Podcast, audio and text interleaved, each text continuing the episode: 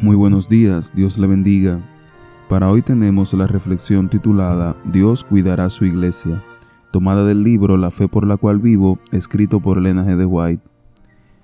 Isaías 43.2 dice, Cuando pases por las aguas, yo estaré contigo, y si por los ríos, no te anegarán. Cuando pases por el fuego, no te quemarás, ni la llama arderá en ti. No hay motivos para dudar ni temer que la obra fracase Dios está al frente de ella y Él dirigirá todas las cosas. Si hay asuntos que necesitan enmienda en la dirección de la obra, Dios atenderá eso y corregirá los errores.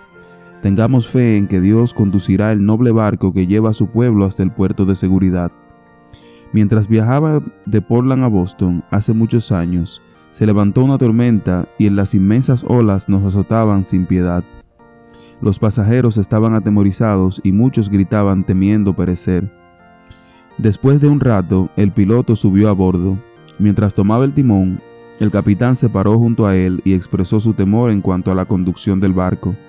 Entonces el piloto le preguntó, ¿Quiere usted tomar el timón? El capitán no estaba dispuesto a hacerlo porque sabía que le faltaba experiencia.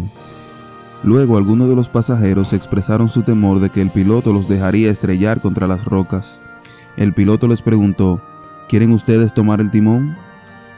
Cuando pensáis que la obra está en peligro, pedid, Señor, toma el timón, condúcenos a través de las dificultades, llévanos a salvo hasta el puerto.